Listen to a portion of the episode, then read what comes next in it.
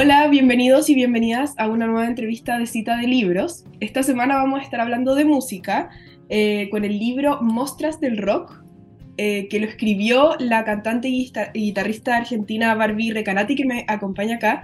Hola Barbie. ¿Cómo estás? ¿Todo bien? Todo bien, muchas gracias. Y también, eh, porque esto es un, un, libro que se hizo, que también tiene ilustración, eh, que lo hizo Power Paola, que es una ilustradora también súper importante, tiene una película y, un, y una eh, novela gráfica que se llama Virus Tropical, que, que lo recomiendo mucho también.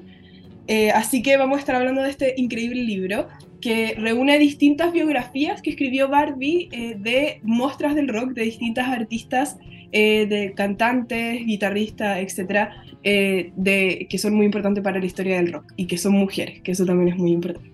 Además, este libro lo publicó la editorial Catalonia, que es esta editorial chilena, y tiene un prólogo de Francisca Valenzuela, así que creo que también ahí se unieron distintas artistas latinoamericanas eh, que, dieron, que dieron como resultado este libro que por, la portada ya es muy atractivo. Así que lo primero que quería preguntarte, Barbie, es eh, cómo surge la idea del libro. Tú tenías tu programa de radio que se llamaba Mostras del Rock, pero ¿por qué decidiste hacer un libro, un producto que podemos leer, que podemos tener en la casa? No, bueno, en realidad no era todo un programa de radio, sino que em, la radio Futurock, que es una radio digital argentina, eh, me pidió hacer el podcast en 2018. Y era un podcast de siete capítulos. Em, en una época donde el podcast en Argentina, por lo menos, todavía no, no, no era un mercado, entonces se escuchó mucho, era como algo eh, novedoso ya el formato. Em, y, el podcast se escuchó tanto que, que, empezó a dar vuelta la idea de hacer algo más. Y cuando me habían dicho, che, ¿por qué no hacemos un libro? Y para mí era como, escribir un libro era algo muy fuera de, mi categoría. Eh, no, creía, no me creía capaz de poder escribir un libro. Em, sin embargo, después con el tiempo me empezó a parecer la idea de una novela gráfica que sí es un formato además que eh, del cual siempre fui muy fan, entonces eh, me divertía que haya una novela gráfica con esa información. Y cuando empezó la pandemia, el tercer día de pandemia dije, es ahora. eh, un poco como estaba entre recibirme de chef o escribir un libro, entonces em, le contacté a Power Paola, con quien no me conocía, y creo que el milagro eh, de estar en pandemia hizo que eh, pudiéramos llevar adelante el libro, porque en cualquier otro contexto, Power Paola está siempre en un lugar raro del mundo, eh, o, en, una expo, o ahora está creo que enseñando clases en la universidad por un tiempo, está escribiendo libros, está siempre súper ocupada y yo estoy de gira. Entonces para mí parar para hacer un libro era algo impensado. Eh, así que fue un libro muy pandémico. Y, empezó como una novela gráfica y a las pocas historias nos dimos cuenta que eh, Futurock quería hacerlo ese mismo año y dijimos, si lo queremos hacer este año, eh, va a tener que ser un formato eh, un poco más sencillo. Así que ahí aparecemos tras el rock. Un libro pandémico. Eh, igual creo que tiene mucho sentido que haya sido también, eh, que tenga ilustración, porque un poco como toda la historia de los fanzines, también están muy relacionados al rock. Eh, entonces tiene mucho sentido que, que, también sea como una lectura más lúdica y que también sea muy visual. Em, sí, eso, eso sucedió mientras lo hacíamos, como al principio creo que a partir de, los obstáculos que nos encontramos, también encontramos el espíritu del libro. En un momento eh, a, Power se le ocurrió que cada capítulo tenía que tener una impronta distinta e ilustrativa. como si vos lo mirás, eh, el capítulo de, Punk y Movimiento Riot Girl no está dibujado igual que eh, el capítulo de Folk. es, creo que es el de Folk, sí. Entonces cada capítulo tiene un estilo distinto y, ahí está mismo, eh, que es cuando empieza toda la, la, escena punk. Entonces, eh, creo que eso le dio una personalidad muy bonita al libro y también tenía que ver con nuestras posibilidades en el momento de hacerlo, que realmente fue una época muy, para, para el mundo entero, muy especial. Entonces, por un lado era un refugio y por otro lado era un reto gigante. Estabas perdiendo a alguien, eh, estabas, eh, nada, el, el, año eh, que estábamos encerrados. Sí. Em, al principio tú hablas del ADN musical. quería saber un poco a qué te refieres con eso y también cómo fue, por qué elegiste a las mujeres que están acá, cómo fue un poco Em, este, este como corpus de artistas que tú decidiste poner. De hecho, ayer estábamos hojeando con, mi, con una de mis colegas en el diario el libro y me dijo, ¡ay, no está PJ Harvey! Eh, entonces, no, porque eso hasta el 90. Claro, claro. Entonces ahí estuvimos discutiendo sobre, sobre las muestras del rock y todo. Entonces, ¿cómo fue un poco? Mira, eh, o sea, es, eso que, me preguntaste eh, es, justo, creo que son las dos preguntas lo mismo, ¿no? Porque eh, lo del ADN musical, a mí particularmente que soy música y que la música me atraviesa de una forma tan importante, eh, es como que la música que yo escuché de adolescente y, de más pequeña, y después, un poco después de la adolescencia, formó mi personalidad. Desde mi forma de vestir y mi pelo, hasta mi forma de hablar y caminar, y mi forma de pensar. La música fue así importante para mí si hubiera sido otro mi ADN musical, yo sería otra persona, por eso me, refiero a eso como un ADN. Eh, pero en el momento que comencé a hacer el podcast, me encontré, particularmente me encontré con la historia de Mami Smith, que es la primera historia del libro. Y es una historia sobre, para mí, la invención del rock, porque es el primer blues, el, primer blues que se graba en la historia. La primera vez que un, artista entra en un estudio y graba un blues es Mami Smith en 1920. Eh, y, yo tenía el recuerdo perfecto de Robert Johnson.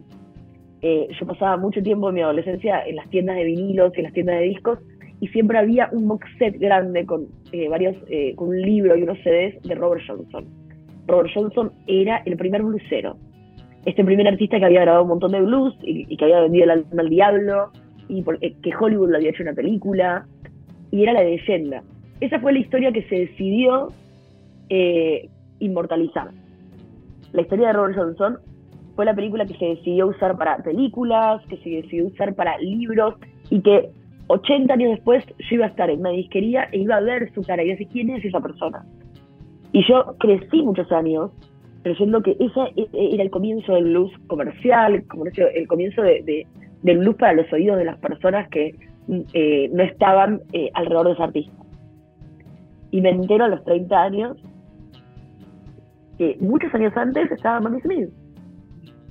Y que era una mujer. Y, y todo eso me, me, revolvió y dije, ¿qué más no sé? Y el libro se trata de las cosas que no sé, no de las que sé. Em, inclusive hay artistas que son muy conocidas, como Johnny Joplin o Johnny Mitchell o Patti Smith, las historias que cuento de ellas no son las más conocidas. Son las historias que, tal vez yo tardé más en, conocer.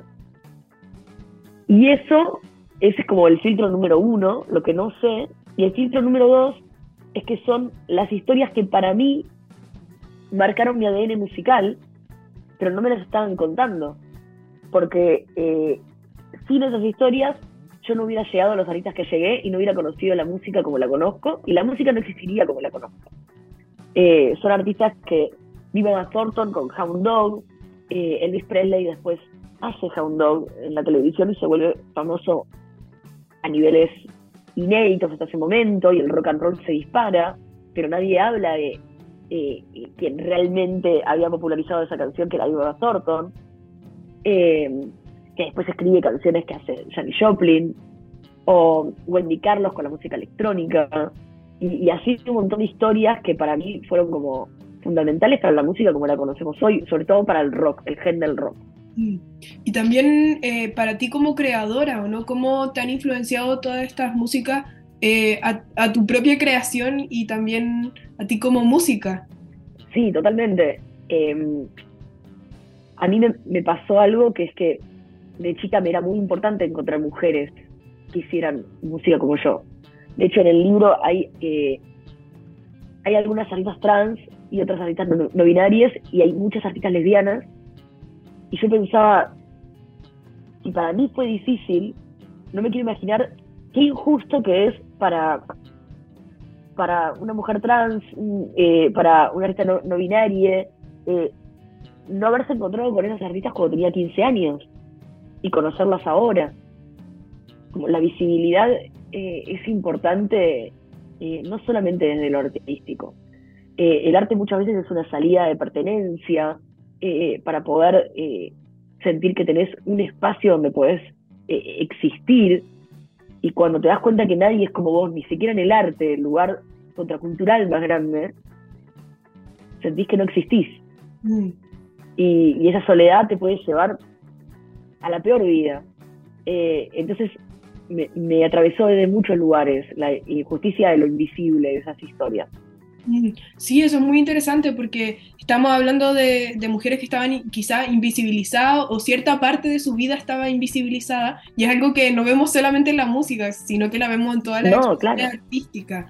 Em, por eso también creo que es, muy valioso el libro eh, y también encuentro que es muy valioso que, que, sea como que sea algo más lúdico de leer, como que no sea una biografía escrita eh, como un libro común y corriente, sino que den ganas de leerlo y, que también sea como para un público más transversal. Yo siento que, puede ser un libro que lo puede leer un adolescente eh, o hasta podrían ser cuentos antes de dormir de un, niño más chico. Es que esa es la intención 100% desde el día uno. Eh, de hecho, fue una, fue una de las batallas, la, única batalla con, bueno, con la primera editorial que fue la que financió el libro Em, que era, las novelas gráficas no se venden, los libros ilustrativos no se venden tanto como, una, como un libro de texto. Y yo decía, yo a los 15 años, para agarrar un libro de texto y leerlo entero, tenía que ser un milagro.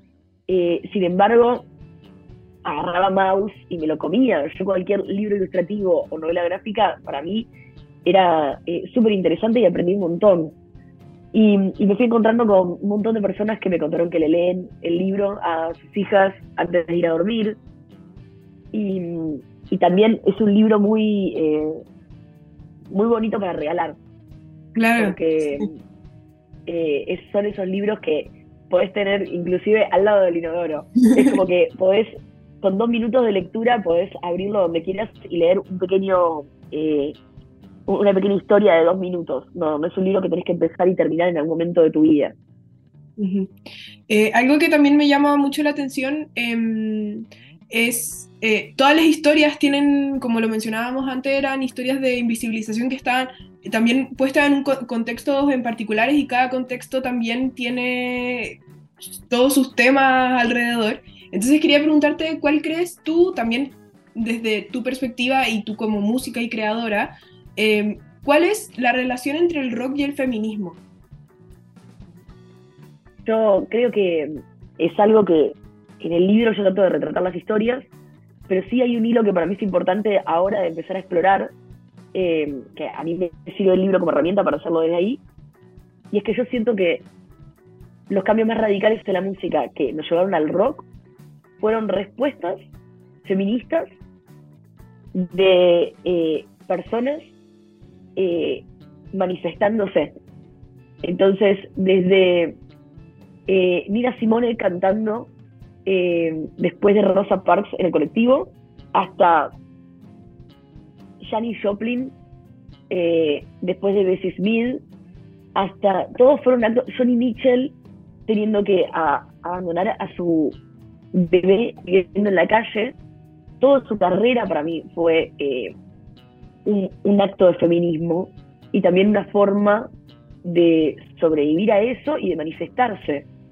Eh, creo que los momentos más importantes de la música fueron reacciones feministas, que después fueron utilizadas de forma lucrativa por los hombres en la música. Em, también quería preguntarte por tu carrera musical, ¿cómo vas a estar acá tocando también en Santiago?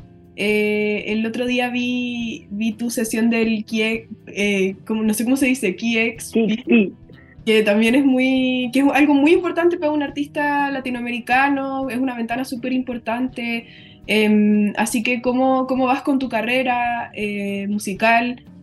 ¿Cómo también son un poco tus procesos creativos? eh, tú mencionabas delante que siempre estás en gira, siempre te estás moviendo. Eh, también, ¿cómo es para ti ser también una rockera? La verdad es que em, cuando era más chica lo vivía desde un lugar más protagónico, ¿no? Como mi carrera.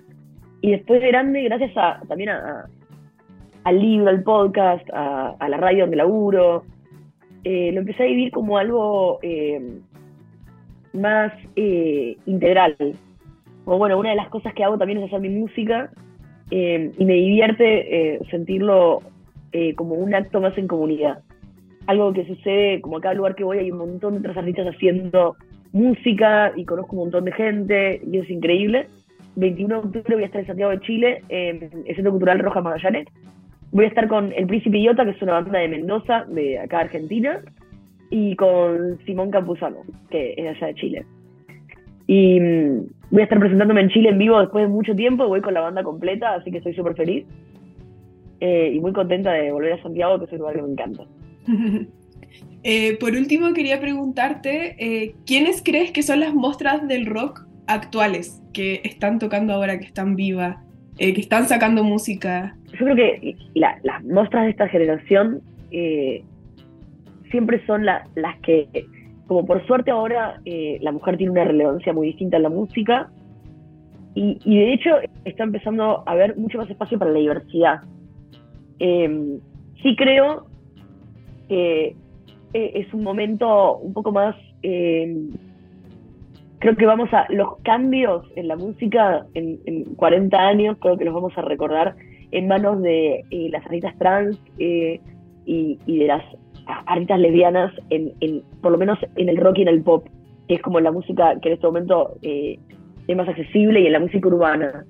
Pero, pero fuera de, lo que ya es comercial y lo que ya estamos viendo visible, creo que también eh, hay algo sucediendo que, es tal vez lo más invisible, que es lo no occidental, ¿no? Como hay un montón de lugares en el mundo que eh, están en situación eh, de guerra hace 30 años eh, o que están eh, viven una situación muy distinta a la nuestra. Nosotros estamos combatiendo siempre a la derecha y por suerte dentro de la democracia todavía, entonces vivimos una época distinta, pero, pero creo que si tenemos que mirar para atrás, las personas que cambiaron todo lo hicieron en época de represión y dictadura, eh, y creo que eso sí está sucediendo en otros lugares del mundo.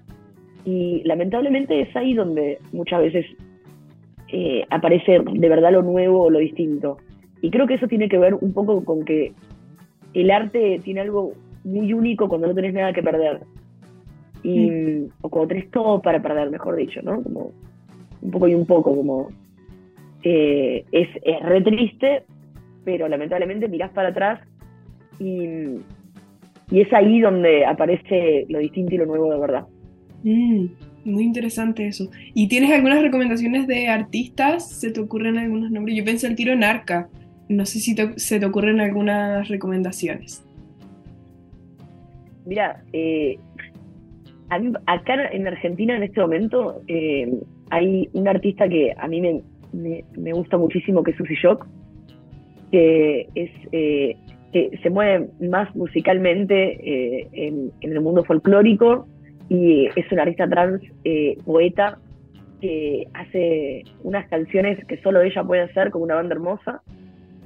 Y después, y después, dentro de eso como más político, la banda que yo vi más movilizarse arriba del escenario y en momentos más difíciles es Sudor Marica, que es una banda de cumbia eh, recontra queer y que la pones en un lugar, son como que, como que uno cree que hay lugar para todo, lugar para todo, pero al final eh, e-, es una banda que yo creo que tiene un techo todo el tiempo gigante sobre la cabeza por, por ser maricas. Em, después, eh, desde ese lugar, bueno, y a mí, yo soy muy fan de las cumbia queers también, que es otra banda de cumbia, y, de repente creo que son esos los géneros, eh, por lo menos acá, eh, donde más hay que explorar, ¿no? Como la cumbia y el folclore. Terminan mm. siendo los espacios eh, de, resistencia política. creo que también da a pensar mucho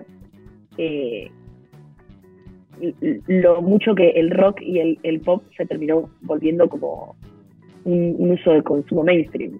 Claro. Y, un lugar de muy poca resistencia. Mm, sí, es verdad. Aunque intente serlo, porque igual ahora como vemos artistas que están tratando, eh, pero también como tratando de llevar mensajes políticos, pero también un poco desde el marketing. Eh, es algo que se ve mucho ahora también. Cuidando, sí, cuidando su espacio, ¿no? Como claro. hasta dónde. Em, y de repente creo que estos artistas que te nombro son artistas que al revés, que desde la manifestación eh, política que por lo general siempre tiene que ver con sobrevivir y con la resistencia personal. No tiene que ver con dar un mensaje por algo que pensás, sino con defender tu vida también, ¿no? Eh, y creo que ahí es donde eh, hay, hay, una diferencia que por más letras que escribas y eslogan que uses, no, no va a pasar. Mm, sí. Bueno, Barbie, nos quedamos con esa idea que da para pensar mucho, así que muchas, muchas gracias por esta entrevista, por estar conversando eh, sobre tu libro, así que es una invitación para que, que, lo lean, que vean también las ilustraciones y que es muy entretenido para poder también conocer un poco más allá de la música a las artistas. Bueno, muchas gracias y espero que nos vemos allá.